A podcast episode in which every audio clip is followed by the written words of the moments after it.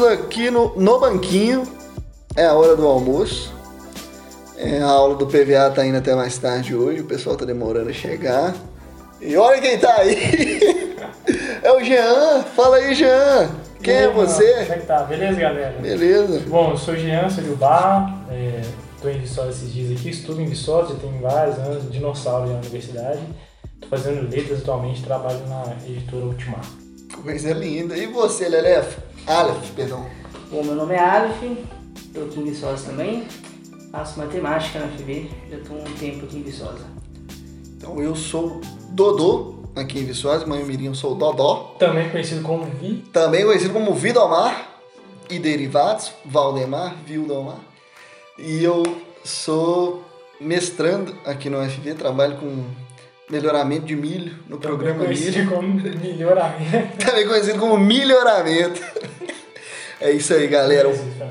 Não, não, mas foi bom, foi, foi massa.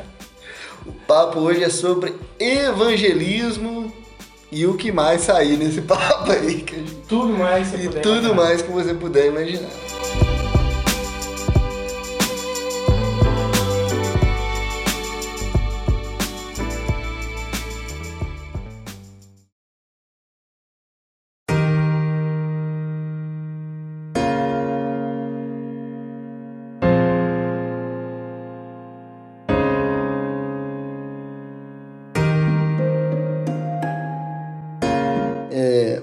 Algum de vocês já evangelizou alguma vez na vida? Já, já, algumas vezes já. Já. Alguém quer contar uma história? Uma história que vocês podem contar aqui no podcast. Por favor. Eu já evangelizei, eu acho que. Como evangelizar aqui, a gente tá falando naquele sentido mais, mais popular, assim, né? De ir até a pessoa e perguntar: você conhece Jesus? E contar o plano da salvação pra ela, né? Mas eu acho que no decorrer desse podcast a gente deve explorar um conceito mais amplo de evangelização. Também já fiz isso, acho que umas duas vezes. Não foi tão traumático. Geralmente a gente pensa em evangelismo como aquele ato intencional, né? Que você vai conversar com a pessoa e a, ideia da conversa é, é chegar nesse ponto, né? Você falar sobre Jesus para ela e tal. Que é a ideia do evangelismo direto, né? Às vezes os- esses evangelismos que a gente faz de rua, né? Que a ideia é você se aborda a pessoa e você, você quer chegar nesse assunto, né? Você vai induzir a pessoa Entregar um folheto. é, entregar um folheto, ou esses métodos evangelísticos que tem aí, como ah, métodos que o Alfiômico usa, né, dos quatro... Até esqueci de criar. As quatro leis espirituais. É, quatro leis espirituais e tal. então- Inclusive, cara, eu sou uma vergonha como crente que eu não sei decorar dessas quatro leis espirituais. Não, eu também não sei. não. Você sabe? É, mas é essa a ideia. Geralmente pensa nesse evangelismo mais pontual, né? Você aborda, às vezes, uma pessoa que você não conhece, aborda ela na rua. Antes disso, na verdade, né, as pessoas é, elas falam, ó, esse dia é o dia que a gente vai evangelizar. Então a gente já se prepara para isso, sai todo mundo. Meio naquele estilo de quando Jesus manda os 70, né? Pra, Uhum. pra sair lá pro, pro Israel e tal, indo de cidade em cidade. É, a ideia é só, a gente está indo, a gente tem para evangelizar. Todo mundo que a gente abordar na rua, a gente vai tentar falar de Jesus para ela. né? Mas é uma coisa mais pontual, né? Você vai lá, faz num dia e tal. É, às vezes algumas conversas fluem, outras não, e muitas das vezes fica por isso mesmo, né? Às vezes a pessoa até se interessa, ela entende alguma coisa, mas nem sempre o contato depois permanece. né? Cara, tipo assim, como eu venho de uma igreja pentecostal, principalmente na Assembleia existe muito essa cultura assim, de culto na praça, distribuir panfleto e tal. Então sempre a gente teve muito. Por exemplo, aniversário da igreja, ou aniversário do conjunto de jovens, a gente sempre fazia isso. Ia para as comunidades e lá evangelizava, né? Às vezes tinha algum recurso, tipo assim, fazer um bazar e as pessoas iam. E aí, aproveitando o bazar, a gente né, já abordava pessoas, já falava. Isso sempre foi muito massa. Então, assim, sempre teve muito presente essa questão do evangelismo, principalmente por ser criado num lar cristão. É, meu avô era pastor, tipo assim, dirigia várias congregações, viajava, distribuía ceia, então essa questão de, de ir até as pessoas, né? E falar do amor de Cristo, falar da salvação de Cristo foi muito presente. É, eu acho que essa ideia ela tá, tá muito enraizada na nossa cabeça, porque a gente associa muito com o que a gente vê em Atos, especialmente no início da igreja, e até mesmo com o que aconteceu com os discípulos antes, que é essa ideia do, do evangelismo é, público, né? O evangelismo na praça, né? em praça pública. A gente lembra muito de Paulo em Atenas, é, a gente lembra das pregações de Jesus. Quando a gente fala em evangelismo, a gente já pensa nisso. É, a evangelização é algo que é feito publicamente, é feito para a massa. É, você para num ponto e você começa a pregar ali para as pessoas que estão ouvindo. E geralmente é mais nesse estilo, assim, tem dificuldade de pensar numa evangelização que seja diferente de, desse modelo. Né? Isso é, cara. Eu, eu por exemplo, eu, eu, fui uma vez, eu acho que foi até com o nosso amigo Iago, marido da Laila, um forte Martins. abraço. Abraço pro nosso amigo, não o Iago Martins, Iago do Laticínios. É, foi interessante, cara. É, é, é, incrível como, às vezes, por mais que a maioria das pessoas não dão muita moral, é, no dia teve um cara lá que, poxa, se abriu muito, contou a experiência da vida dele, pai. Apesar da gente ter dado nosso contato para ele, eu cometi uma gafa que eu esqueci de pegar o contato dele. Só passei um papel com meu arroba lá, arroba do Destro, sigo no Twitter. E ele não, não entrou em contato nem nada. Mas foi massa, que ele se abriu e tal. Só que, não sei se é um preconceito que eu tenho, ou, ou uma visão meio difícil que eu tenho desse tipo de evangelismo, porque às vezes a gente se reduz a, a, a mandar um, um, discurso pronto, né? Sobre a gente chama de evangelismo, mas a gente apresenta só o, o plano da salvação, né? Uhum. Que é algo interessante, é algo crucial. Mas que nem o, o Francis Schaeffer fala no Verdadeira Espiritualidade, né? Quando você se converte, quando você é salvo, é equivalente ao dia que você nasceu, né? A gente até fala que é um novo nascimento. Sim. Só que você não vive sua vida inteira em função do dia que você nasceu fisicamente. Você tem uma série de experiências depois que você nasceu. E você não tá lá com 30 anos relembrando o dia que você nasceu e tal, você tá vivendo as experiências daquele dia. E na questão da verdadeira espiritualidade, né, já que eu citei o Schaefer, na vida, assim, tem outros desafios, outras coisas é, importantes né? Não só respostas, mas meios de vida que a gente tem que ter, que às vezes a gente não fala no evangelismo, nesse tipo de evangelismo, que eu acho que são importantes. Que nem, eu pensei nisso agora, você citando aí o Jesus no Sermão do Monte, Paulo em Atenas, eles não se atêm a só o, o plano da salvação, sabe? Eu acho que Paulo em Atenas até tem, não sei se ele cita isso, agora tem que ler o Atos, Atos, Atos 17, né? mas poxa, ele, ele dá uma noção de mundo, sabe? Uhum. Ele pega um ponto de contato naquela cultura lá, fala, poxa, esse Deus desconhecido aqui, eu sei quem é esse Deus. Explica quem é esse Deus, não só o que esse Deus pode fazer por você, entendeu? Como é um Cristo, no Sermão do Monte, também ele fala quem são os, os bem-aventurados, por que, que a gente tem que ter confiança no viver? Olha os lírios do campo, olha as aves dos céus. Entendeu? É uma coisa mais, mais ampla que realmente engloba a vida da pessoa. E, e é algo que a gente vai ter na vivência da igreja. Entendeu? Na vivência com a pessoa, eh, caminhando com a gente na igreja, a gente aprende isso, a gente vive isso. Só que eu, eu acho que às vezes no, no dialogar com a pessoa não crente tem uma série de conceitos, eu não sei se a pessoa entende quando eu falo salvação uhum. para ela, quando eu falo pecado, entendeu? Então eu tenho um, um, certo bloqueio com isso aí. Eu acho que um erro também que a gente pode cometer é enfatizar é, a morte e a ressurreição de Cristo à custa de toda a vida de Cristo. É, isso é um ponto muito interessante porque quando a gente olha para os evangelhos, narra não só, é claro que é o ápice né, da, da, é. da, dos evangelhos, é a morte e a ressurreição, mas o autor se deu o trabalho de registrar a toda a obra de Cristo, o seu né? nascimento, o seu ministério, né? Então o evangelho não se resume à morte de Cristo. É algo muito importante para nós, Sim. né?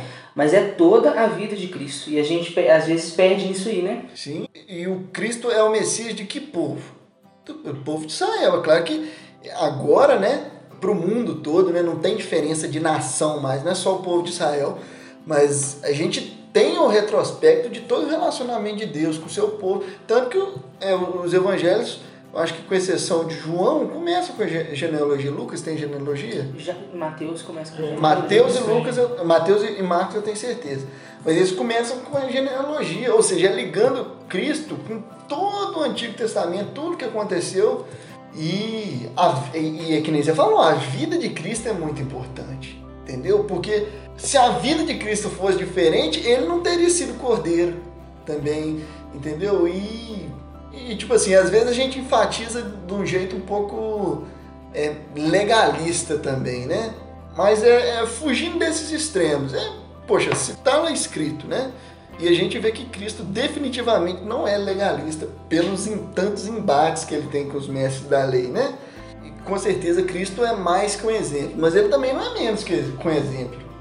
Entendeu? Então é importante a gente ver as atitudes de Cristo. Por exemplo, eu acho uma das coisas mais lindas é Cristo no, no Getsemane. Poxa, aquela oração, a soa sangue, tá ligado? Aquele questão do seja feita a tua vontade, não a, se possível passa de mim esse cálice, mas que seja feita a tua vontade. Poxa, aquilo é de uma riqueza, tipo assim, é, é, é Deus encarnado passando por aquele sofrimento. Se Deus encarnado passou, a gente não vai passar esse sofrimento. Como é que ele respondeu esse sofrimento? Ele respondeu com ódio? Ele respondeu com vingança? A quem infligiu aquele sofrimento a ele, ou com graça, né? Então é, é importante também, você vê que o mundo parece que, outro achismo meu, né? Mas parece que o mundo busca muito desse exemplo de Cristo em várias outras ideologias, várias dessas virtudes, né? Desses, e, e às vezes tenta até usurpar isso, né? Monopolizar as virtudes para eles, coisa que a gente já vê no Evangelho. Uma coisa é, é essa questão de. A gente vê várias pessoas, principalmente pessoas que não são crentes, considerar Cristo como um exemplo a ser seguido, né? Mas o, acho que o que a gente pode mostrar é que é, esse lado bom de Cristo só faz sentido porque ele era o próprio Deus. Exato. Entendeu? Acho que isso tem que ser enfatizado também. É, eu queria voltar, só no, vocês mencionaram a, a genealogia de Jesus e tal, é, essa questão da, da contextualização do Evangelho, de você explicar as raízes do evangelho para as pessoas, para que elas entendam como que o que, que é salvação, o que, que significa para a vida dela o fato de Jesus ter morrido na cruz e tudo mais, com a forma como os evangelhos abordam Jesus mesmo, especialmente a genealogia, né? Eu até conferi isso aqui para não falar besteira. É... Fez bem, vou fazer daqui, assim daqui para frente. isso é bom.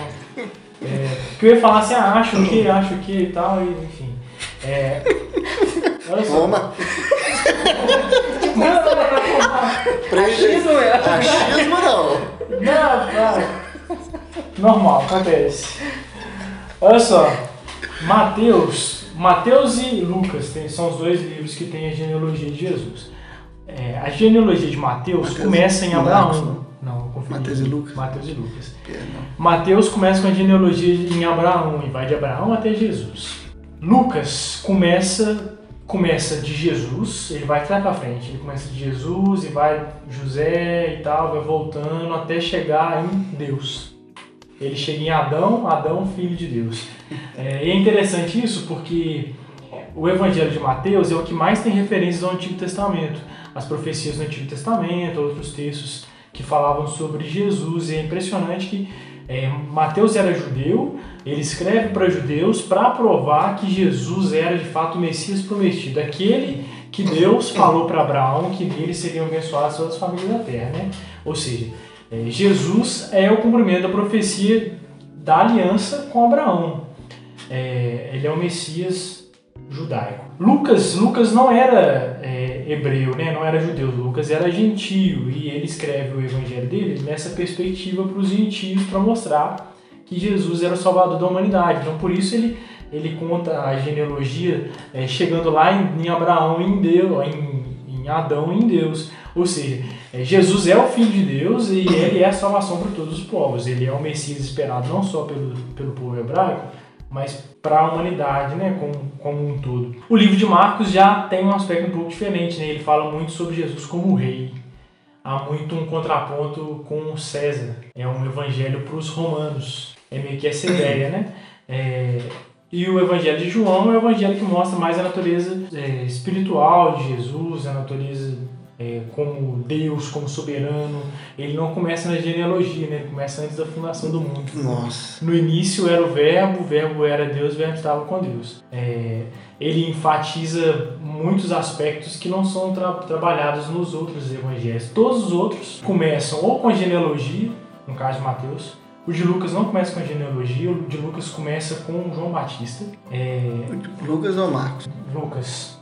Ele só vai mostrar a genealogia no capítulo 3. No capítulo 3 que ele, que ele entra com a genealogia. Então é interessante, assim, há abordagens um pouco diferentes a respeito de Jesus, dependendo do público. Óbvio, né? Você vai, você vai zoar de novo, mas eu não estou tirando os sobacos aqui, são, são comentaristas bíblicos que, Oh, ok. que falam essas coisas, né? É, claro que assim, dá para deduzir um pouco, mas os comentaristas eles, eles entendem que é esse enfoque um pouco diferente dos evangelhos. É, porque, de fato, né, você não percebe em Lucas e em, em Marcos tantas referências às profecias do Antigo Testamento como Mateus tem. Dá para você pensar algumas coisas a partir disso. Né? É, então é pensar nisso, né? Poxa, será que faz sentido você falar de pecado, você falar de céu, inferno e tudo mais? Mesmo num país que já tem um imaginário católico, as pessoas têm uma noção do que é pecado, elas têm uma noção do que é céu, do que é inferno e tudo mais. Mas é, será que quando eu falo para a pessoa assim, ah, Jesus morreu por você, isso faz sentido para ela? Realmente entende o que, isso significa? Porque para ela crer em Jesus como Salvador, ela precisa entender que ela precisa de um Salvador, né? Mas será que ela consegue entender que ela precisa, né? Então isso é uma questão. Falei pra caramba, né? Isso. É que nem aquela historinha, né? Que um- uma vez picharam no muro assim: Jesus é, o- é a resposta.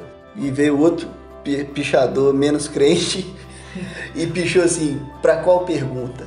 Entendeu? É, eu acho que infelizmente a, a nossa cultura não.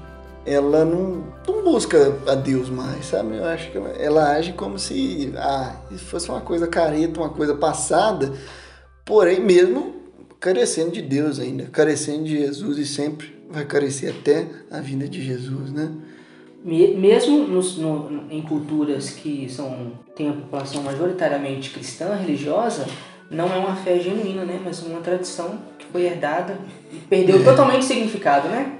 É o lance, é, fazendo mão das metáforas, é um, é, o evangelho parece que não está encarnado, parece que não tem vida, né? Que nem você falou, ah, temos um imaginário católico ou religioso na nossa cultura, né?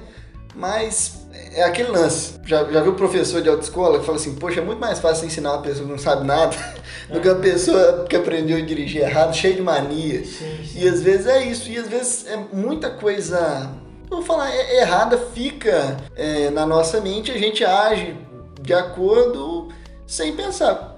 Por exemplo, quando eu falo céu, vamos morar no céu. Acho que uma grande parcela das pessoas imagina o céu como um lugar cheio de nuvens, sei lá, gente vestida de branco tocando harpa. É, cantando Exatamente. eternamente. E, e eternamente. Quando. E, e, sei lá, procura isso no Apocalipse. É, não tem. Não tá lá, entendeu? Apocalipse tá falando de novos céus e nova terra, cara. Que Até um livro interessante que eu li alguns capítulos, chama Surpreendido pela Esperança, do Anti Wright. Se eu não me engano, cara, no, é, é o capítulo 10 eu li, pro, o capítulo 2 e o capítulo 10 pro curso que eu tava fazendo. Cara, eu, eu, eu falo, eu, eu chorei quando eu li o capítulo 10, cara. Porque a perspectiva cristã que a gente tem da plenitude, sabe? Da volta de Jesus e como tudo vai terminar, é algo é algo melhor que a gente pode imaginar. Porque, tipo assim, imagina um mundo em que a gente vive, existem pessoas que exercem atividades, mas sem o mal. A gente não consegue tirar o mal, entendeu? Eu- É, inconcebível mesmo. é inconcebível tirar o mal das coisas. A gente não consegue imaginar. Que nem o. Eu, eu tenho um irmão de, de 15 anos, e uma vez ele me perguntou: Poxa, cara, mas essa imagem do céu não é, não é meio sem graça? A gente vai fazer o que lá? A gente vai ficar à toa. Entendeu? Na época eu nem tinha lido esse livro ainda, mas a resposta que eu dei eu falei assim: Cara, bom, no céu não vai existir mal. E o, o tédio sendo uma coisa ruim, não vai existir tédio lá. É. Entendeu? Vai ter que existir uma outra coisa. Então, se você está imaginando mal no céu, ué, certamente você está pensando errado, né? Quem dera tivesse lido esse livro para dar uma resposta melhor na época, né? Mas, ou seja, é inconcebível. E, e essa visão do meu irmão, por exemplo, de que às vezes o céu é uma coisa chata, é muito mais comum do que a gente imagina. Com certeza. Entendeu? A gente, parece que o céu é uma coisa ascética, uma coisa que é, é muito diferente. Poxa, poxa, o céu vai ser uma coisa pior do que o jardim do Éden, que é onde tudo começou, cara. Porque o jardim, um homem exercia as atividades, tinha um homem tinha mulher, o homem dava nome para os animais, ele conhecia a criação, se deleitava na criação, para a gente viver num lugar de nuvem. interessante que tem no texto de Gênesis, que, que fala que é, Deus tinha criado o jardim do Éden, Deus criou Adão, e Deus pegou Adão e colocou ele no jardim do Éden para que ele cultivasse, Cultivasse o o jardim. É o que está escrito no texto, isso antes da queda, né? É, então foi esse propósito, Deus colocou o Adão no Éden para que ele cultivasse o jardim, isso é uma coisa interessante. E a gente pensou nessa ideia de nomear o bicho, né? A leão, É. tal, isso aqui, que até parece um pouco ridículo de certa forma. É, mas era muito mais que isso, né? Era uma ideia de, de uma, uma certa soberania ali sobre aquele espaço. que É, o homem daria nome, né? E de certa forma conhecer também a criação, né? se relacionar com ela. Tanto que a gente vê que no pecado há separação primeiro entre o homem e Deus, posteriormente entre o homem e o homem. O homem se enxergar nu é um problema, é uma crise existencial, porque antes estava de boa, ele tá nu, tava ele e a esposa dele lá. Do nada ele se esconde porque ele tá nu, tem vergonha de si mesmo, uma separação de, de si, né? O homem briga com a mulher, foi a mulher que o Senhor me deu, e depois Deus estabelece. Agora a terra vai resistir a você, vai produzir espinhos, abrolhos, e você vai comer o pão do suor do seu rosto. Entendeu? Então o pecado ele gera todas essas separações. Por que imaginar um, um- um paraíso que a gente continua separado, todas as, tá, não separado de todas as coisas, ah, junto de Deus no céu, nas nuvens, né, lá nesse mundo etéreo, mas às vezes sem um relacionamento com o próximo, sem um relacionamento com a criação, entendeu? Imagina uma, uma criação curada, né? Poxa, é claro que é um, um exemplo, é, é uma profecia, se eu não me engano, de Isaías lá, né? Que o, o leão vai comer forragem, Uhum. vai conviver com a gazela e uma criança os guiará, tá ligado? Imagina esse nível de paz, entendeu? Sim, sim. Aí já tem um, eu tenho certeza que tem um biólogo pensando assim, mas o leão é um carnívoro e ele não pode se alimentar de, de Tá. celulose e pá, mas foca na profecia, cara. Um olhar mais holístico, ele tá falando de paz, né? Sim, sim. Mas às vezes a gente perde a. Poxa, essa beleza do que é. O céu é mais que uma mera fuga do inferno, né? E, e sem falar de céu, mas falando de novos céus e nova terra, né? E é claro que é muita coisa para falar no evangelismo de rua, mas eu acho que a gente tinha que integrar esses aspectos, né? Falar da- das coisas primeiras, das coisas últimas. Aham. Uma coisa também é, é o evangelho ele nunca é ouvido à parte da cultura em que a pessoa está inserida, né? Então ele tem que ser contextualizado, ele, ele tem que fazer sentido para a pessoa que está ouvindo. Então você pega, por exemplo, alguém que alguém pobre, alguém que sei lá está passando muita dificuldade e que tem o pai, filho, alguém preso, alguém que está com a vida assim totalmente assim desestruturada. Em que sentido o evangelho faz né, para essa pessoa? A gente tem que saber contextualizar isso também, né? Porque é, a gente fala sobre salvação, é, a morte de Cristo, mas a pessoa pensa, mas isso é algo futuro, mas como isso muda a minha realidade agora? Exato. Então acho que tem que ser frisado também, né? Tem que ser contextualizado, né? Cara, Já o evangelho muda, transforma a vida da pessoa. Sim. Não é só uma perspectiva da, da vida após a morte, mas ela ele tem o poder de transformar a vida da pessoa, né? a realidade da pessoa momentaneamente. E não é, tipo assim, usar, ser utilitarista com o evangelho, né? Falar assim, ah, você precisa do, do evangelho para corrigir isso, aquilo. Não, cara, mas a verdade é que todos carecem do evangelho, cara. Entendeu? Mas é, faz parte do, do nosso exercício como cristão, a, sei lá, a, a piedade, a compaixão para olhar para aquela pessoa, entender a situação dela e responder. Num livro do, do, do Tim Keller, muito bom, chama Encontros com Jesus.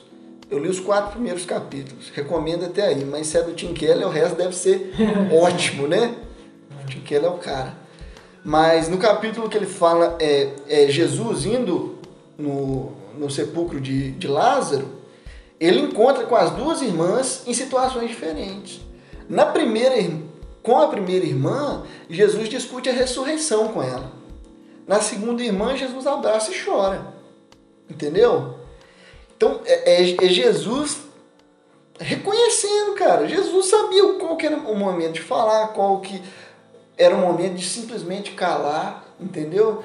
Mas, cara, a gente tem que fazer essa leitura, que às vezes não é, não é algo que você vai aprender na sistemática, é algo que você vai aprender tendo a compaixão do seu próximo. E que e isso leva um pouco também, já puxando um gancho, de uma visão de evangelismo um pouco mais abrangente do que o evento uhum. evangelismo. Que ok, que nem você falou já, vamos reunir aqui isso. e vamos sair para evangelizar. Uhum. Isso é de uma perspectiva mais dia a dia ali, né? Mais família, mais trabalho, faculdade, pá, né? É, esse, esse tipo de evangelismo mais integral, vamos dizer assim. Mais holístico. É. Palavra carregada. Pois é. Não vou nem comentar essa Cheguei isso. É, esse evangelismo mais holístico, então, que envolve mais o dia a dia da vida, que envolve outros aspectos da, da realidade das pessoas, eu acho que ele faz um pouco mais de sentido com a grande comissão, né, em que Jesus fala para evangelizar é, na Judéia, na Samar em Samaria e até os confins da terra. Ele faz sentido com a ideia da oração sacerdotal, em que Jesus ora pelos discípulos e ele pede a Deus por eles. E ele fala que orava não apenas por aqueles discípulos que estavam lá, mas pelos discípulos que ainda viriam a, a vir no futuro, né? É, para que Deus não os tirasse do mundo, né? Mas que os guardasse no mundo. Lembrasse do mal. E os, é, os guardasse do mal e tal. Porque, de fato, a, a vontade soberana de Deus é que a gente, até a sua volta, todas as gerações de cristãos que se passarem, eles testemunham do Evangelho onde eles estiverem, né? É, e já ali na igreja primitiva, o Evangelho já começa a espalhar por vários lugares. A gente vê que no Pentecostes, no início de Atos, já tinha crente em vários lugares, né? Lá relata várias regiões do Império Romano onde já tinham crentes, eles voltam para celebrar o Pentecostes e recebem o poder do Espírito Santo e voltam testemunhando o Evangelho para os lugares onde eles vão. E, e ao longo da história o Evangelho vai espalhando, né? E é legal que quando Jesus, em Mateus, eu não lembro qual o capítulo, em que ele está falando sobre os últimos dias, né? Sobre o fim dos tempos, e ele fala que é, depois de falar sobre todos os sinais ali dos tempos, ele fala que este evangelho do reino será pregado como testemunho, ou será anunciado como testemunho para todas as nações, em todas as nações, todos os lugares do mundo, né? É, dizendo, olha, é, vai chegar um tempo em que eu não penso nisso só como um tempo pontual, né? Mas que ao longo de um período de tempo esse evangelho vai sendo pregado em várias regiões do mundo, ao ponto de, em Apocalipse, na visão que João tem, ele vê que haviam é, pessoas de todos os povos, todas as tribos, todas as línguas, todas as nações que estavam lá, que criam em Jesus, que foram salvas, que estavam glorificando o Cordeiro, né? o Cordeiro de Deus, é, Jesus Cristo. Né? E por que, que, que Deus deixaria os discípulos de Jesus vivendo no mundo, vivendo a, a vida comum, passando por, por todos esses períodos históricos? se não houvesse uma intenção mesmo de um testemunho mais, mais integral, mais holístico, né? Porque senão era muito mais fácil você mandar anjos lá para ir pregar, né? Simplesmente falar e anunciar, né? Mas a ideia de testemunho, eu acho que a ideia de testemunho casa melhor com, com o Novo Testamento é essa ideia de um testemunho que não envolve não só a proclamação, que é óbvio, ele é, ele é inegociável, né? Porque a Bíblia fala que a fé vem pelo ouvir e ouvir a, a palavra de Deus, mas também há esse testemunho de vida, assim, de, de quem conta uma história não só de algo que viu, mas de algo que vive. Não apenas de um Jesus que conheceu, de ouvir falar, mas de Jesus que transformou a sua vida, né? E aí você conta isso para aquela pessoa. Nenhum de nós viu Jesus, mas a gente crê. E a gente crê não apenas porque o Evangelho é persuasivo, mas porque Jesus transformou a nossa vida a gente conta de algo que aconteceu com a gente, né? Algo que a gente experimentou e eu acredito que, é, que a vontade de Deus é, é essa, assim, na evangelização. A gente não é, não é questão, alguém que fala isso, né? Não sei, vamos jogar na conta do Spurgeon, não sei quem falou isso, mas que é, o evangelho não é uma, um argumento irrefutável, mas é uma, uma pessoa irrefutável, né? E a gente não, não absorve o, o o Evangelho através só de sentenças que a gente considera verdadeira. é uma história que a gente passa a fazer parte dela, sabe? É a nossa história, a história do povo de Deus, né? Então é algo mais visceral, sabe?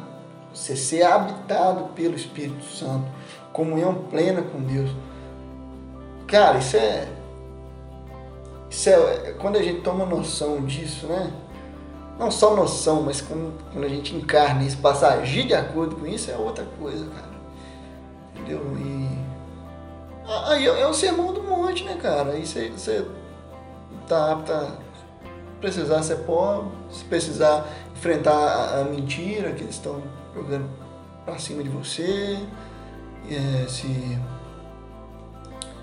Como é que é outras bem-aventuranças? Estava com na ponta da língua aqui. Tá, essa parte vamos cortar do podcast. ok? Mas. Deu branco. Deu branco. Mas é, é isso, cara. Não, não num ponto de vista, tipo assim, ah, você vai ser perfeito, né? Depois da sua, da sua conversão, né? Mas até no, no livro do Tiago Cavaco, né? Seis sermões contra a preguiça, acho que no primeiro sermão ele fala, cara, mas a única coisa que você vai ter para contar, para testemunhar para outra pessoa é que, tipo assim, você aceitou o evangelho, não mudou mais nada em você, velho. Tipo assim, não é para contar vantagem própria, mas é para ser testemunha. Falar assim, cara, aconteceu isso comigo. Entendeu? Difícil, cara. Difícil da outra pessoa acreditar, né? Tá ligado? Eu acho que é o Lewis que fala, provavelmente no Cristianismo Puro e Simples, e o Aleph vai saber confirmar, porque conhece o mesmo aquilo, É. é, sobre o fato de as pessoas perguntarem por que, que existem cristãos que não são moralmente tão melhores que outros não cristãos. Né? Você às vezes acha uma pessoa que não é crente e que ela é assim um exemplo de moral, então aí você acha um não crente que, que não é assim. Aí ele, é, se não me engano, ele, ele vai explicar que é, a, o seu processo né, de conversão, de santificação e tudo mais não é necessariamente você ser melhor do que, do que todas as pessoas que não são cristãs, mas você ser melhor do que você era antes. Exatamente. Não é isso? Uhum. Se você lembrar melhor, você pode. Não, é exatamente isso. Às vezes a gente faz essa comparação errada, né? Você pega um cristão e não cristão e fala, poxa, por que, que esse cristão não é melhor do que o não cristão? Mas o que você deve pensar é, caso esse cara não fosse cristão, ele seria muito pior. Sim. Tem exatamente Sim. isso. É, e aí ele chega no, no final a essa conclusão, né? De que é, se uma pessoa de fato é convertida, ela necessariamente vai, vai, vai mostrar um sinal de, de mudança. É claro que assim, é difícil você comparar. Se, se uma pessoa teve uma formação, é, uma educação, assim, uma criação tudo mais, entre aspas, mais próxima da fé cristã, com valores relacionados a isso, é, ela está um pouco moralmente, estou botando muitas aspas aqui, mais, mais próxima. Fala que você tá fazendo aspas, que o pessoal É, só tá tô ouvindo. fazendo- é, tô fazendo Tá sinal de- balançando o dedinho aí, ninguém tá entendendo nada. Ninguém tá O pessoal tá entendendo literalmente ali. É, tem que explicar porque senão sai heresia brava aí. Mas, assim, moralmente a pessoa pode estar muito mais próxima do, do cristianismo. Se você pega uma pessoa que, sei lá, um cara foi assassino, bandido, um monte de coisa e tal, é, ele tá mais distante de certa forma. Claro, não estou falando aqui de questão de pecado nesse nível, porque todos, todos os pecados da instituição da glória de Deus. Mas ele está falando do que o Lewis falou, né? Do ponto de vista das pessoas Uhum. que, que só enxergam Senso comum. é, que só enxergam o que a moralidade ali, no, no isso aqui é bom, isso aqui é ruim, é, você consegue fazer esse diagnóstico, né? Poxa, mas esse cara aqui, como assim? Ele é crente, mas o outro não é crente, é muito melhor que ele, né? Mas é certo, é isso. É, uma melhora, uma mudança perceptível vai haver e, e o que o Aleph disse, né? De você seria muito pior se não fosse. Com certeza. E a- nessa parte, se eu não me engano, ele, ele fala né, que o evangelho transforma a pessoa. E se uma pessoa ela continua sendo tão egoísta, tão mesquinha, tão rancorosa como antes da conversão, a gente deve acreditar que a conversão dessa pessoa, em sua maioria, foi em grande parte imaginária. Hum, Foi mais uma adesão do que uma, uma con- conversão, né? Às vezes aderia a uma série de costumes, uma galera legal, sai pra lanchar, né? É, sim, sim. Tá ligado? Que esse aspecto, às vezes, da galera da igreja é, é interessante, porque tem, é um povo legal, às vezes, né? Uma galera muito unida que muita gente entra pra. Porque é legal, né? Muitos se convertem, outros não, né? Essas duas coisas me, me fazem lembrar um pouco a partir da minha experiência pessoal mesmo. É... Porque assim, cresci na igreja e tal, e como, como vocês também, muita gente deve, que deve ouvir, é... você cresce na igreja, você tem uma, uma educação ali na igreja, é... independente se seus pais são crentes ou não, você vai aprender algumas coisas na, na escola dominical e tal, você tem um imaginário ali. Mas, assim, já tinha anos que eu estava na igreja e não, não tinha ainda. É, não realmente não entendia o evangelho, não tinha um compromisso realmente com, com, com Jesus e tal. E, e algo que, que marcou muito foi quando eu tive um pastor que, que pegou firme a galera, mesmo os adolescentes, os jovens da igreja, e começou a meio que fazer as duas coisas, assim, evangelizar e discipular. É, ele considerava que, independente se os meninos cresceram na igreja ou não, uns ali não eram convertidos. Né? Então o trabalho dele na igreja, o trabalho que ele fazia, não era simplesmente de ensino. Assim, eu estou dando a escola dominical e estou ensinando para crentes. Ele supunha, pode ser que tenha, tenha adolescentes jovens aqui que não são convertidos, mesmo os que já, já estão na igreja há tempo. Então ele evangelizava ao mesmo tempo que ele ensinava e, e, ele foi discipulando a gente. E aí eu percebi a diferença que isso faz, esse discipulado, esse evangelismo mais próximo, de você acompanhar a pessoa. É, e às vezes esse problema da adesão e do da pessoa só ser um adepto né, e não um seguidor de Jesus de fato, tem a ver um pouco com isso. Assim, às vezes, sei lá, um amigo seu começa a ir na igreja às vezes por causa de uma programação. Você chamou ele para ir na programação lá na igreja, legal, ele foi. E, tipo assim, a galera é massa, né? O Dudu falou, né? É, pô, galera é legal, gente boa, o pessoal vai para sair ali, né? Pra comer, não quero mais e tal. E o cara ficou, massa, né? Vou, vou ficar com essa galera aqui. E aí a gente meio que automaticamente já entende que, tipo assim, pô, o cara já tá, tá crente nele, ele já está inserido no nosso meio. Mas falta essa coisa de chegar junto, é, e começar a ensinar mais pessoalmente para ele, evangelismo barra discipulado, os caminhos do Senhor. Que é o que eu vi acontecer um pouco em Atos, é, no caso de Apolo, em que fala que Apolo ele era recém-convertido, ele estava pregando o evangelho, ele era poderoso em palavras, em obras, e ele conseguia uh, rebater os argumentos dos judeus lá que duvidavam que Jesus era o Messias, conseguia provar que Jesus era o Messias pelas escrituras, tipo, um cara excepcional né, na questão de evangelismo, de, a gente pode até colocar apologética, embora acho que não existe essa palavra na época, mas é, só que aí Priscila e Áquila vem, vem Apolo pregando lá, eles pegam ele, traz ele para perto e aí o texto fala que eles ensinam para ele, para ele com mais é, exatidão os caminhos do Senhor. Então, ele já era um cara ali, conhec... assim, já tinha um conhecimento a respeito de Jesus. Ele já tinha um dom, talvez, de evangelista e estava exercendo isso. Mas ele precisava desse acompanhamento maior. Eles fizeram isso, pegaram ele e... Coisa que Barnabé fez com Paulo, por exemplo, né? E, gente pode pensar em outros exemplos, até meio Paulo com Timóteo, com Tito. Sim.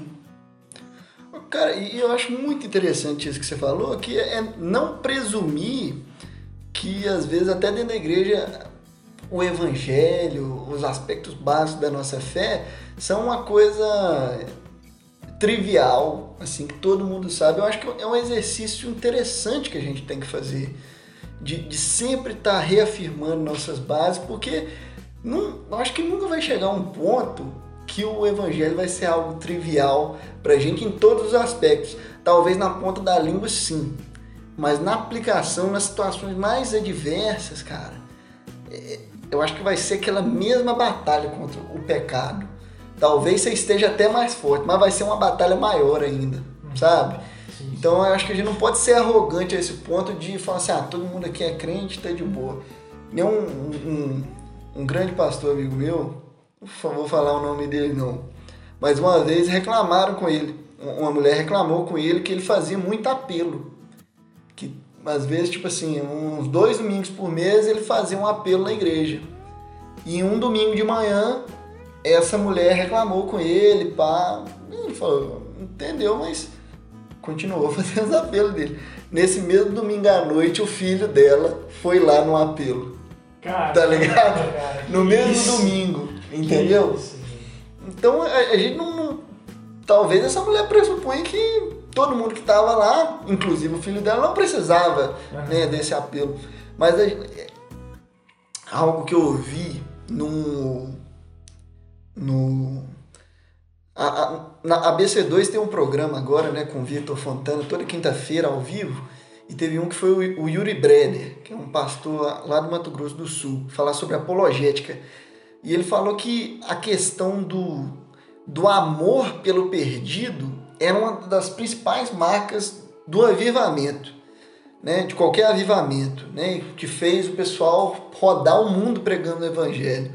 Aham. E eu acho que é uma marca não só do, do avivamento, né? Mas se isso não tá, não tá tão claro no nosso coração, a gente tem que forçar a barra para isso, sabe? A gente tem que se esforçar para amar o perdido, para levar uma mensagem que ele vai entender, sabe? E não se achar tanto que a gente tá sabendo, às vezes a, a gente que tá precisando mais do evangelho, às, às vezes o perdido é a gente, né, cara? Eu vou te falar que umas duas vezes na minha. Nascido na igreja, né? Umas duas vezes na minha caminhada que eu tive que repensar tudo que eu, que eu já tinha vivido, que eu falei assim, caramba, o que, que é isso que eu creio? Tá ligado? No mínimo umas duas vezes que eu tive que repensar toda a, minha caminhada, nesses breves 24 anos. Entendeu? E sei lá, talvez aconteça de novo, né? Mas o, o- importante é uma palavra que você usou, muito interessante aí, com Priscila Áquila, os caminhos do Senhor. Entendeu? Não é uma mera sentença, Aham. não, não é um meros argumentos, Sim, não é uma coisa pontual também. Não é uma coisa pontual, bicho, é um caminho, cara. Você vai seguir, enquanto você tiver que seguir. Uhum. E, e o, o discipulado é isso aí, cara. É caminhar com a pessoa. Não é meramente entregar, pô, sambou os quatro capítulos da Instituta no peito dela e falar assim, acabou, valeu. Aham. Ou só as quatro leis espirituais, de novo, né? Voltando no começo do nosso papo, A né? gente ainda não sabe Que a gente não sabe, mas a gente vai descobrir, gente. No final desse podcast. Mas é importante caminhar junto, cara. Pô, Jesus não caminhou com os 12 lá, É, Dá tempo. foram três anos, né? três E anos. ainda assim, no final dos três, ainda tava um capenga É, não foi 100% de aproveitamento, né? Exatamente. E isso, poxa, é, a própria experiência do apóstolo Paulo mesmo, ele tem um acompanhamento lá do Barnabé e tal, mas depois ele fica, nossa, mais de 10 anos, eu acho, em Antioquia, antes de ele voltar e de, e de fato começar o ministério frutífero que ele teve como apóstolo em Jerusalém e nos, em outros lugares do Império Romano. É, Então, há um, um processo mesmo, não- é um processo que é, tipo uma graduação, tipo assim, ó, quatro anos, terminou os quatro anos, você tá preparado, tá prontinho, não, a gente sabe que não é, pela nossa vivência mesmo na igreja, a gente sabe que é, que é algo que, que vai de, assim, a caminhada cristã da vida toda, né? É, então, nesse sentido, o evangelismo nunca acaba, né? Ele, ele começa ali no momento em que a pessoa, ela tá ouvindo o evangelho e ela ainda não crê nele, é, e aí ela, ela crê, vamos supor, né, que ela creu, e, e aí a gente muda o nome, né? Começa a chamar de discipulado, que é essa ideia de, de formar não um discípulo seu, mas um discípulo de Jesus, né? Você orientar com mais exatidão os caminhos do Senhor, ajudar a pessoa a crescer, a caminhar, mas é uma caminhada que não vai acabar, né? E, e não só, tipo assim, com. E, e você falou assim, pô, o evangelismo não acaba, né? Com a pessoa e. E com você que tá evangelizando, cara, onde você menos espera. De uma, de uma maneira ou outra, cara. Se é cristão, você vai estar evangelizando, bem ou mal, tá ligado? Uma das coisas que eu, que eu sempre. que talvez ficou escancarada né, na quarentena para um monte de gente é tipo assim, a- voltar à convivência dos pais, né? Porque a gente tá aqui na universidade, a gente vem, acostuma a viver sozinho e cheio das nossas manias, né? Que a gente vai criando e do nada você tem que voltar para casa dos seus pais, cara. E eu acho que é, é um desafio ser realmente amar de fato, não só ter o sentimento, mas expressar que você ama as pessoas do seu lado nas suas atitudes, sabe? Não abrir mão das suas coisas para eles. Sim, é difícil. Cara, isso é, é, é visceral, cara. É difícil demais, sabe? E eu fico pensando nisso, poxa, tanto na minha família como às vezes no meu estágio, sabe? Não é estágio mais, né? Agora é grupo de, de mestrado. Já sou pós-graduado. Perdi meu galardão que eu me, me vangloriei. Mas, tipo assim, né? Tô com as pessoas lá. Será que eu, eu tô de fato amando essas pessoas? E amando não, não sendo um, ba, um bajulador, tá ligado? Mas será que eu tô amando elas o bastante a ponto de ceder em tal discussão, ceder várias coisas, sei lá, é, ser mais humilde, ouvir mais, ser uma pessoa mais educada, mesmo quando uma pessoa faz algo que te deixa bolado, ainda mais quando você está trabalhando, sabe? A pessoa faz uma coisa, você fala assim, meu Deus, como faz isso?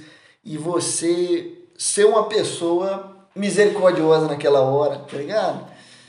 Oh, cara, isso é, isso é visceral, cara. É.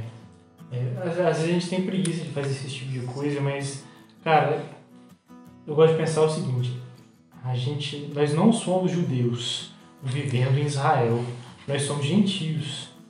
É, vivendo no meio de gentios. E a gente está vivendo no meio de gentios porque o propósito de Deus é que a gente testemunhe o evangelho para outras pessoas.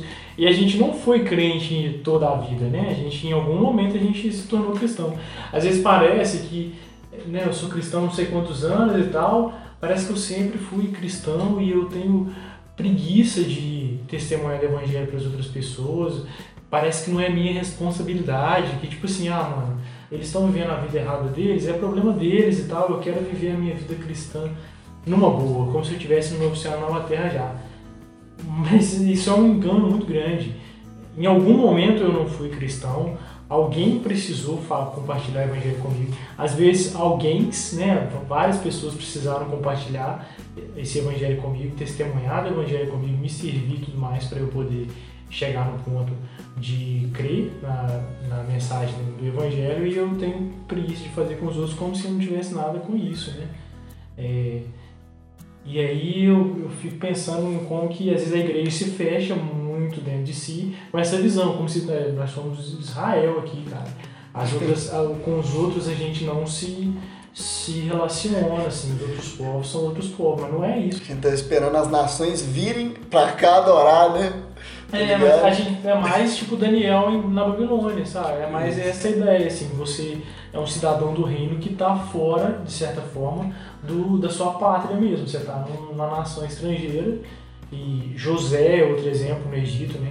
E você está convivendo com pessoas que não são crentes, como você um dia não foi, e você vai testemunhar o evangelho para elas, né? Isso vai envolver tudo na sua vida. Cara, um, um testemunho meu. Velho, uma, de uma época eu tava um pouco triste, velho, porque na verdade eu tava bem triste, porque eu tava meio que fazendo uma alta avaliação e tava chegando à conclusão que eu falei assim, cara, eu não sei se se o meu testemunho com a galera do meu estágio tá correto. Na época eu fazia estágio, né? Tinha que ser mais intencional, várias coisas. Eu, eu nunca falei do evangelho lá e pá eu tava bem chateado com isso. E mexi no Instagram e vi uma postagem legal, curti e voltei para ver de quem que era de quem que era a postagem. Era de um cara que eu, eu já tinha dividido República com ele e tinha brigado com ele há muito tempo. Ele, quando ele saiu da República, digamos que ele deixou algumas surpresas pra gente da República. e eu fui e eu tava doido de raiva e, e saí nele no grupo da República, tá ligado? Dei umas patadas nele e tal, e depois daquele a gente nunca mais conversou. Esse cara saiu do país, mano, foi embora e aí, nessa doideira que eu tava, nessa tristeza, eu peguei e curti o post dele. Eu falei assim, caramba, esse cara aí, quanto tempo e tal. Eu falei assim, ah, mano, já deu, né? Eu falei, pô, ficar, ficar com inimizade com outras pessoas é tão ruim, né? Sim, sim. Aí eu fui comecei a conversar com ele, eu falei assim, cara, desculpa, velho, aquela vez, pá, a gente conversou. E, e, e nessa. E, e, ele foi e falou assim, ô mano, eu tenho que pedir desculpa, pá, e foi mó massa. E no meio do que ele tava falando, ele levantou o, o ponto. Ele falou assim, pô, cara, tipo assim, realmente você, você me deu um testemunho cristão, tá ligado? Naquele Olha dia que eu tava bolado, sabe? Uhum. E não, não, é, não é pra me vangloriar, não, mas uhum. levantando uma, uma questão aqui. Talvez o que, que seria mais evangelístico da nossa parte do que o perdão? Sendo que é de fato o perdão que a gente recebeu, entendeu? Será que a gente tem direito de negar o perdão para outras pessoas? De fato, cara. Entendeu? Então é. Não estou desmerecendo porque o, o, evangelismo de rua e pá. Mas como, quando a gente fala evangelismo, a gente pensa só nisso, talvez seria interessante, né? Abrir mais esse leque, né? Visualizar mais é curioso pontuais, né? A gente estava conversando sobre isso outro dia aqui, né? E, e a gente lembrou que a maior parte do, das pessoas, das histórias de conversão que tem são de, de convivência mesmo com amigos, com, com, familiares, com colegas de trabalho, né? Nossa, maior parte com certeza, assim, não só estatisticamente do que a gente sabe, que a gente já leu, mas das nossas histórias pessoais, dos nossos amigos, pessoas que a gente conhece, é, são bem nesse, nesse estilo, né?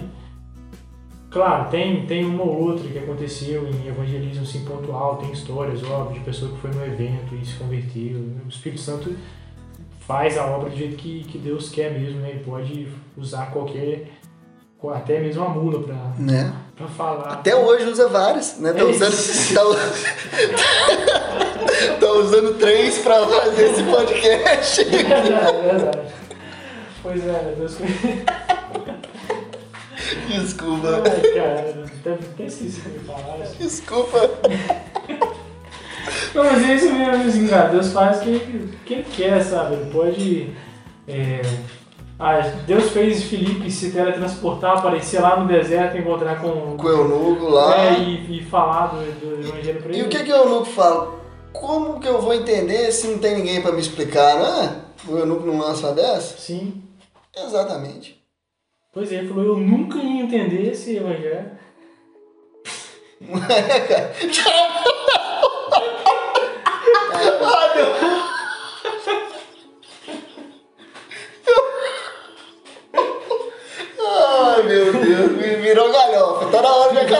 podcast. Ai, cara, mas caminhando pro final aí, sei lá, o que, que a gente pode falar mais sobre evangelização. Eu acho que um, resumo, né? A gente não é contra evangelização pessoal. Muita gente vê a Cristo assim, é um trabalho legítimo. Vários grupos legais que trabalham com isso, né? Tem o, tem o Alfa e Ômega. Veio uma galera que ano passado, retrasado, The Great Exchange, né? Uma parada isso, assim. Isso. Parece que é um, algo bem legal também. Só que ele pode reduzir, né? E nem estou falando que esse pessoal só faz, é, só fala do plano da salvação e pronto, né? Porque no papo vai muito mais coisa aí. Mas às vezes a gente não pode sistematizar tanto, né? Tem, talvez se vocês pegar um, um pouquinho antes, em vez só da morte e ressurreição de Jesus, um pouquinho da vida, né? Um pouquinho da volta, quem sabe um pouquinho do povo que Jesus veio, né? Ajuda a elucidar uhum. muita coisa. É, se eu tivesse falar uma coisa só a respeito de, de evangelismo, é, isso é um, é um desafio grande para todos nós, é bastante confrontador, eu acho.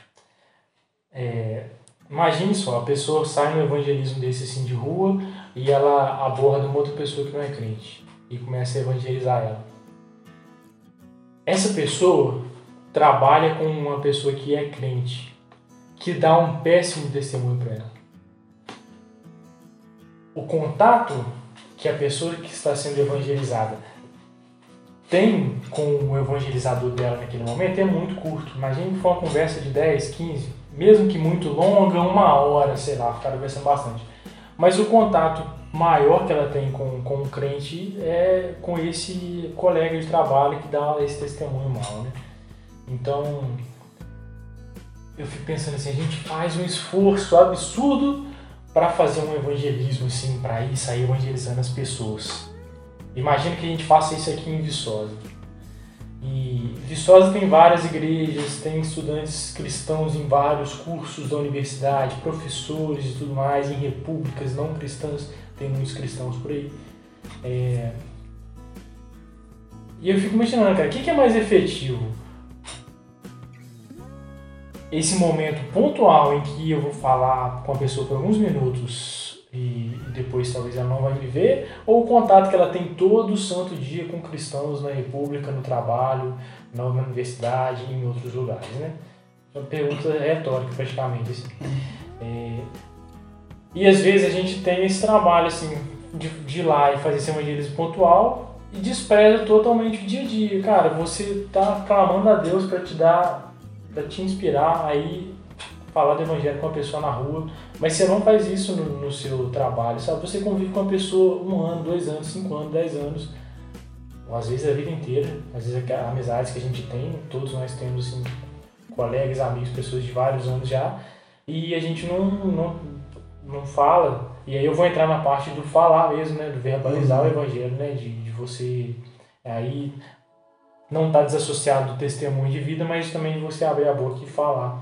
É, então, eu gosto de, de, ideias, como por exemplo o Stott, o Keller e outros trabalham, da igreja que, que evangeliza. O, a igreja está num lugar ali, ela é luz ali, né? Ela vai, vai ser luz para a cidade, ela vai evangelizar o seu entorno, o seu conceito, o seu, o seu contorno, que, é, que seria uma ideia não apenas de indivíduos que evangelizam, mas de uma igreja evangelizadora uma comunidade que evangeliza. Isso é muito, faz muito mais sentido do que a ideia só de um indivíduo, sabe?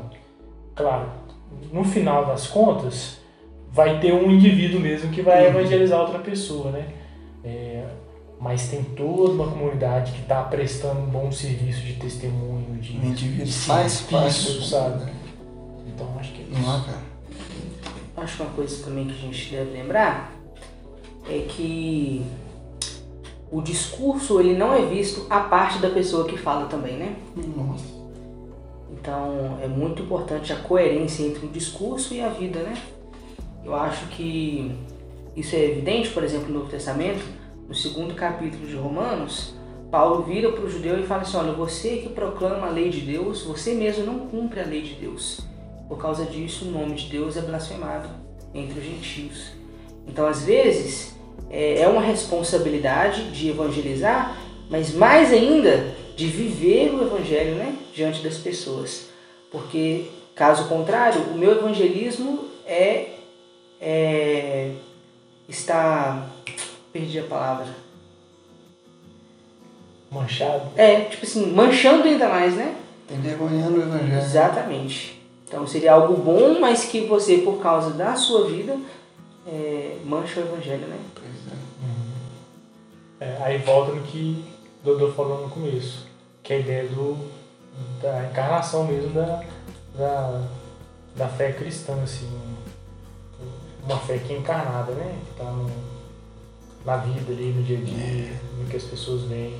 E isso é um desafio muito grande pra gente, assim, o nosso estilo de vida, na sociedade que a gente vive, é um estilo de vida muito individualista, né? A gente tá muito pensando no na nossa carreira, a gente está pensando em terminar a faculdade, pensando em terminar o mestrado, em passar no concurso público e tudo mais, isso consome tanta energia e concentração da gente, que, que horas que eu vou parar mesmo para pensar assim que, nossa, eu tenho que testemunhar o evangelho, eu, tenho, eu preciso proclamar o evangelho, eu tenho que tomar cuidado com o meu testemunho. A gente não está às vezes preocupado com isso no dia a dia, né? Sei lá, eu quero ir para aula, trabalho e tal, vou no cinema, faço isso e aquilo. Aí arrumo namorada, né, parar e parar, como diz o hum. Silvio E, cara, assim, é, um, é uma vida assim, eu tô construindo minha, minha vida, assim, o meu, minha carreira e tudo mais, né? E, é. Que espaço que há para o testemunho. Poxa, Jean, agora, vou... cara, você tocou num ponto que talvez se a gente não tivesse tocado, aumentaria muito a chance da gente ser mal entendido nisso. Porque qual que é o, talvez seria o problema de só chegar e explicar o plano da salvação pro cara. Ah, Jesus morreu pelos seus pecados, agora você vai ser salvo. É que isso, talvez é, é em outras sociedades, em outras civilizações, a, ainda faria mais sentido, mas agora a chance disso ser levado apenas num ponto individualista é muito grande. Do cara falar assim, pensar, ah, o que, que o evangelho pode fazer por mim? Aceitei, valeu, e massa, Jesus é legal, e tá, e agora bola pra frente, né? Vou viver minhas, minhas, minhas coisas, vou fazer o que eu tenho que fazer. E esse ponto de vista de proclamação do Evangelho, vida em comunidade, é, mudança de vida, ele acaba ficando para trás, sabe? Uhum. Até, até um, um audiolivro que eu comecei a ouvir na, da, na The Pilgrim, como é que era? É, o título do livro é polêmico, é Pare de pedir para Jesus entrar no seu coração. É, é, um autor que ele conta que ele se batizou quatro vezes, que ele sempre achava que, que ah, não, agora eu me converti mesmo, sabe? Impressionado. Meu Deus. Corta isso aí, editor. E às vezes a gente, a gente tem esse sentimento, fala assim, nossa, agora que eu me converti de verdade. E aí, tá, corta. Nesse livro, ele fala da experiência de.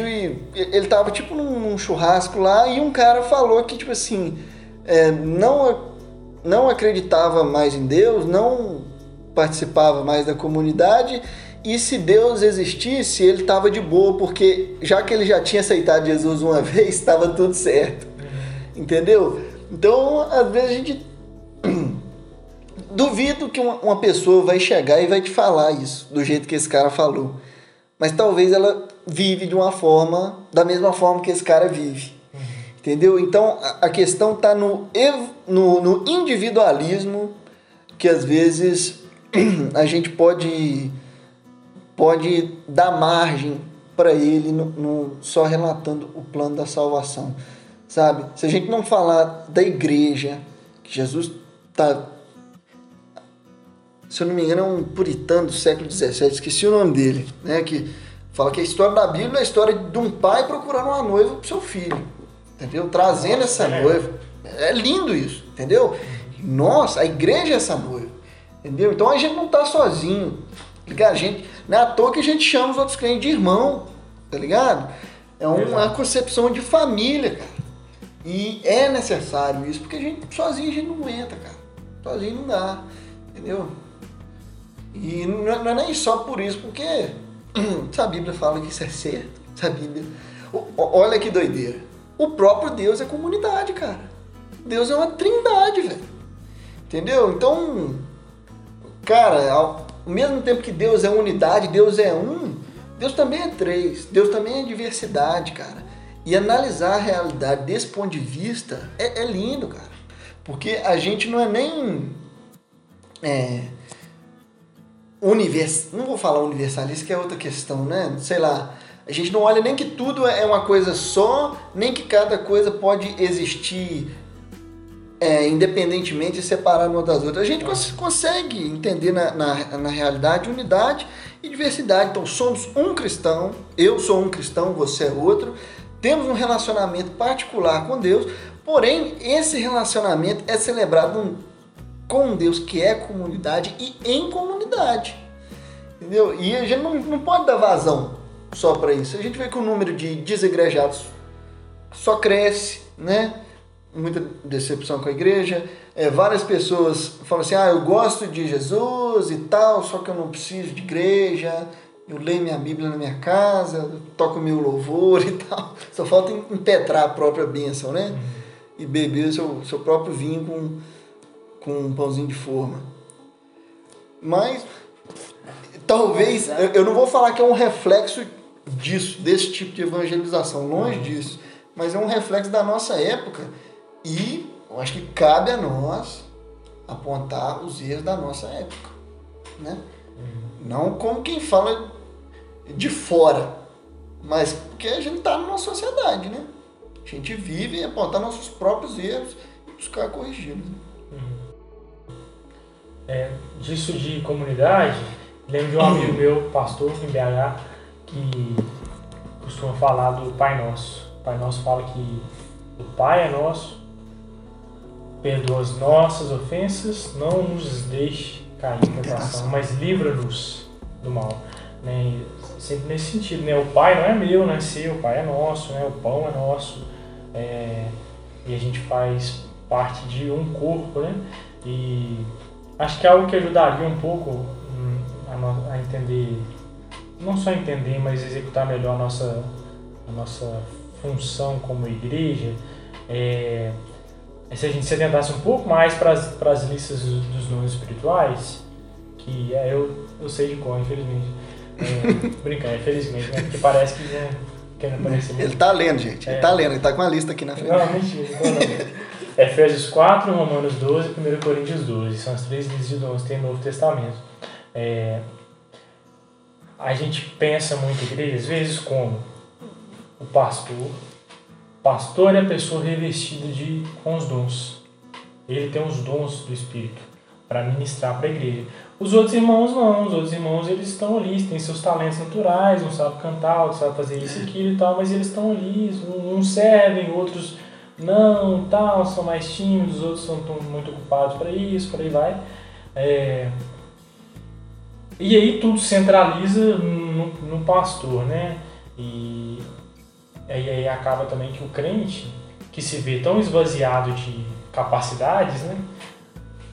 Ele acha que ele não tem condições de evangelizar, ele não sabe evangelizar, não sabe como fazer e tudo Sim. mais, né? Então ele vai sempre terceirizar a- o testemunho, o evangelista vai, vai terceirizar pro, pro pastor, ou ele vai terceirizar isso para a igreja enquanto instituição, né?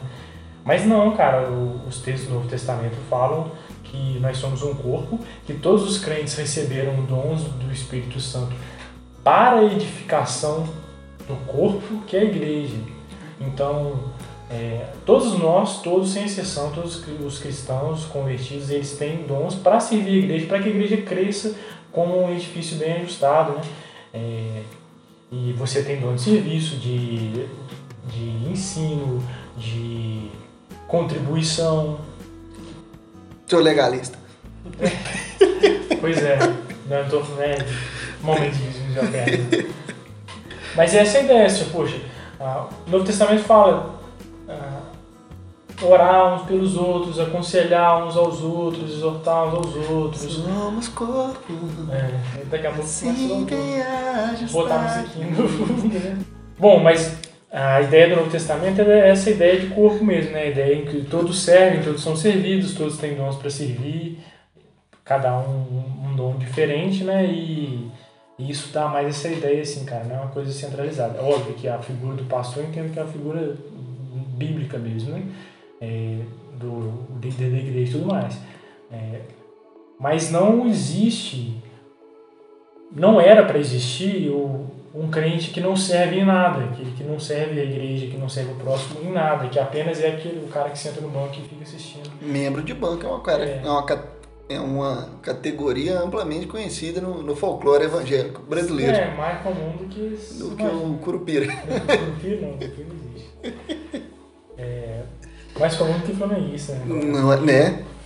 Mas, bom, é, em relação ao evangelismo, acaba que isso também, assim, a gente esquece que, que todo mundo tem parte nisso. Do mesmo jeito que em relação ao corpo, em relação ao serviço uns dos outros, a comunhão, e aí a gente tava falando de, de nós, né, de comunidade e tal. Às vezes a gente pensa nisso, eu sou apenas um mero consumidor que vai lá, assiste o culto e sai, é, e a igreja provê para mim, né, o pastor representando a igreja provê para mim e eu não, não provenho nada, não sirvo em nada. Evangeliza, evangelização às vezes acaba sendo a mesma coisa. Assim. É, o Novo Testamento fala da categoria de evangelista, né? uma pessoa que, que tem assim, esse ofício. É, o texto fala lá, né? É, Deus deu uns para apóstolos, outros para profetas, outros para evangelistas, outros para pastores e mestres. Então tem um evangelista, tem pessoas que têm essa, essa capacitação. Mas o testemunho de evangelho é para todo o corpo. Né?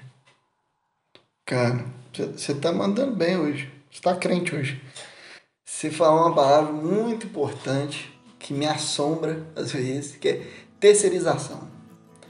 Porque às vezes é, esse aspecto, em vez da pessoa ser um membro da igreja, às vezes ela sente que ela é uma sócia ou a pessoa é até uma consumidora, sabe? A lógica empresarial às vezes entra no meio da igreja, às vezes desde a liderança, às vezes que quer resultados numéricos, quer administrar como se fosse um, um, uma igreja, né? Ou como, como se fosse uma empresa. E às vezes as pessoas também se sentem como consumidoras na igreja, né? Porque o consumidor tem sempre a razão. E eu tô aqui para ser agradado e pá. E isso. E meio que tá pagando, né? É, eu tô pagando, pô, 10% não é pouco não. E. e a questão, velho, é que. Talvez, talvez o indício de que, de que isso seja assim, que as igrejas que de fato operam como empresas, poxa, crescem pra caramba. E pior, são a cara do evangelismo no Brasil. Uhum. Porque quando a pessoa, sei lá, lê uma manchete evangélicas, ela vai pensar na, sei se eu posso falar nome, qualquer coisa, vocês botam um pi quando eu falar o nome. Mas é no, no Valdomiro, no R.R. Soares, no. No Edir Macedo. No Edir Macedo. E o, o fazendeiro, esqueci o nome. É, é, o, é o Valdomiro. Ah, ele é o Valdomiro. Agora tem a Flor de Lis pra ajudar. Né? Mas, cara, que triste, velho. Que triste de certa forma, eu não sei até onde vai a hipocrisia dessas pessoas, porque se você perguntar para qualquer uma dessas pessoas qual é a mensagem de Cristo e o que é essa questão, elas não vão relacionar a essas figuras que a gente citou. Só que para criticar e para se opor ao evangelho, muitas pessoas usam dessas, as mesmas pessoas usam dessas figuras. Uhum. Então, até certo ponto, é um pouco de hipocrisia. Porém, não era pra gente ter esses exemplos, né? E às vezes, poxa, é, esse lance de,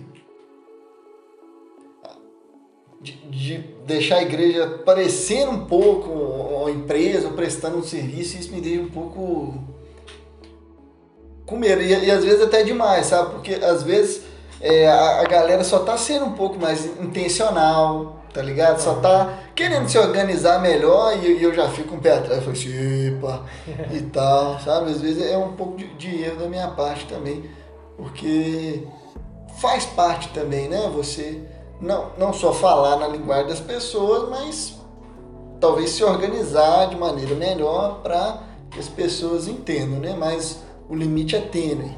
Hum, é. Complicado, sim.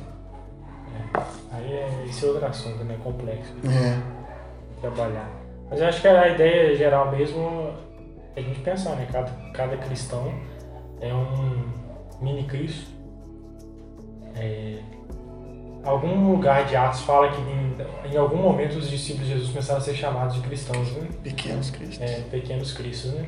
E, e achei pensar nessa ideia, assim, testemunho individual, mas ao mesmo tempo testemunho comunitário, que é mais simples do que a gente sofistica demais a coisa, assim, né? Eu acho que o Aleph comentou isso outro dia, a gente estava conversando aqui, de como que o evangelho expandiu com pessoas simples, né? No, no, na igreja primitiva, daí para frente, pessoas pobres, simples, uhum. não eram é, ministros de tempo integral, vamos dizer assim, né? no dia a dia. Você acha Exatamente, é. Pode explicar. Eram às vezes a gente pensa como a expansão do evangelho somente pelos apóstolos, né? Uhum. Mas era no dia a dia, né? De, das lavadeiras, dos ferreiros. Né? Eles que viviam o evangelho e nas suas viagens levavam o evangelho junto com eles.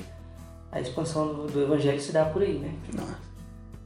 Isso é lindo, né? É, aí não tem mais o que dizer, assim, tem que sofisticar é. o quê, cara? É, é ação do Espírito Santo mesmo. Cara, e, e que nem às vezes a gente fala muito. Às vezes quem tá ouvindo pensa que a gente fala muito mal das igrejas, pá.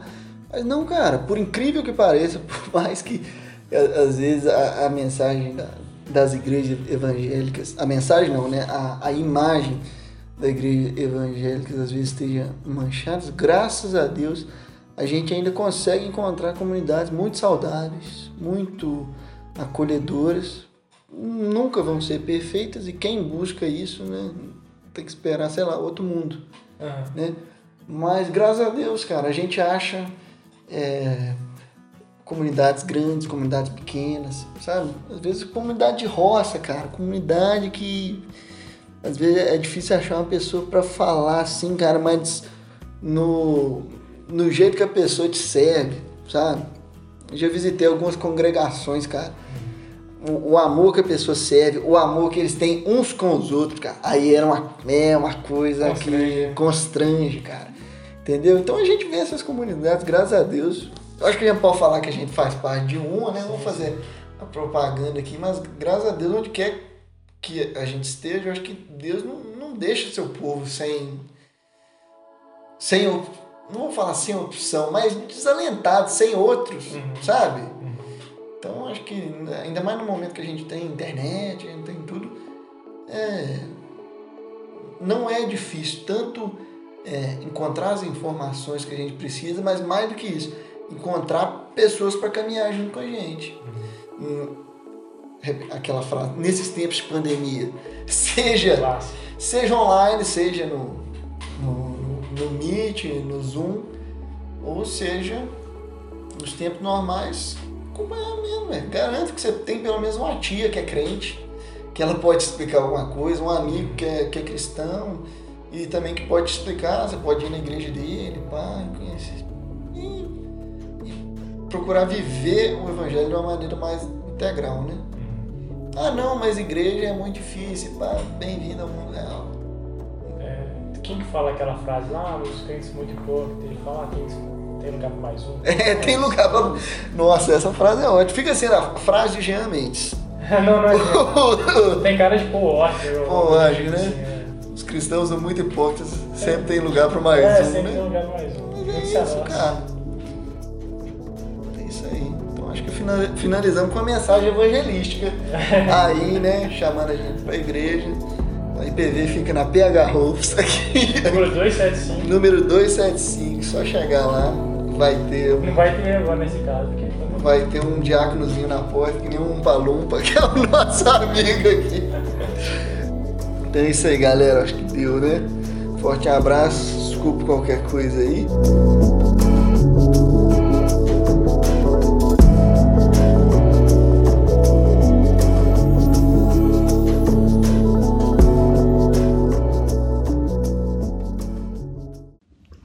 Fala pessoal, tudo bem com vocês? Espero que sim. Bom, eu não participei desse podcast, vocês não tiveram essa sorte, mas eu gostaria de fazer um convite a vocês relacionados ao tema que foi abordado nesse podcast. Muito legal ver tudo isso que os meninos falaram, né? Sobre evangelismo, sobre a missão que o nosso Senhor nos deu de pregar o Evangelho. E pensando nisso, nós gostaríamos de fazer o convite a vocês para participarem do projeto Jesus é o Mesmo. Esse projeto é uma parceria da ABU, OMP e MPC e ele visa munir vocês com uma ferramenta de evangelismo, principalmente em período de isolamento social que estamos vivendo. Nesse projeto nós produzimos sete vídeos inspirados no projeto da ABU Descubra João e cada um desses vídeos é acompanhado de um EBI, Estudo Bíblico Indutivo. Então, o nosso foco é que os que participarem desse projeto peguem esses vídeos e enviem de forma pessoal, endereçada para algum amigo, vizinho ou parente que tenham é, intimidade de certa forma e que essa pessoa que recebeu os vídeos é, que tenha uma reação positiva, de curiosidade ou até de interesse mesmo em relação ao Evangelho, é, o participante do projeto inicie um, um, um estudo bíblico com essa pessoa através dos EBIs. Então esse é o nosso objetivo, que vocês participem do projeto com a gente, evangelizem essas pessoas que são próximas a você de forma pessoal e não de forma a publicar só em redes sociais para qualquer pessoa ver, mas de forma pessoal, iniciando um estudo bíblico com essa pessoa. Então pessoal, esse é o convite que a gente tem para fazer para vocês é, e a gente ora para que o Senhor nos abençoe e que Ele traga aqueles que são dele para que nós possamos pregar o Evangelho de Cristo. E também, pessoal, eu venho comunicar a vocês que esse é o nosso último podcast do ano. É, a gente está encerrando a nossa primeira temporada do No Banquinho e a gente está preparando várias coisas legais para o ano que vem, para a nossa segunda temporada. A gente já está produzindo algumas coisas e a gente queria pedir vocês que continuem nos acompanhando e que o Senhor continue abençoando vocês que estão nos acompanhando e ouvindo nossos podcasts. A gente ora para que vocês gostem do nosso conteúdo e que seja edificante para vocês. Então, continue nos acompanhando. Um grande abraço para vocês e fiquem com Deus.